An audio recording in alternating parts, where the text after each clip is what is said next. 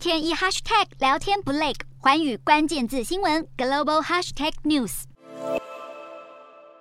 尼在今天迎来国庆日，总统佐科威发表国情咨文，表示印尼在全球的地位不断的提升，并看好国内经济状况。而为了巩固国家财政状况，预计要缩减明年度财政预算大约百分之二，希望能够借此减缓财政赤字。好，尽管打算要缩减财政预算，但是印尼政府对于能源补贴的拨款却是持续增加。佐科威提议在二零二三年要拨出。两百一十一万亿印尼盾用在能源补贴，就是为了要有效控制通膨。而这也点出，在全球通膨危机之下，印尼目前百分之四点九通膨率远低于东协甚至西方国家的原因。不过，补助款增加就代表政府的开支上升了，再加上印尼迁都的政策种种的状况，能不能成功缩减国内财政赤字的幅度，将会是佐科威最后任期的一大挑战。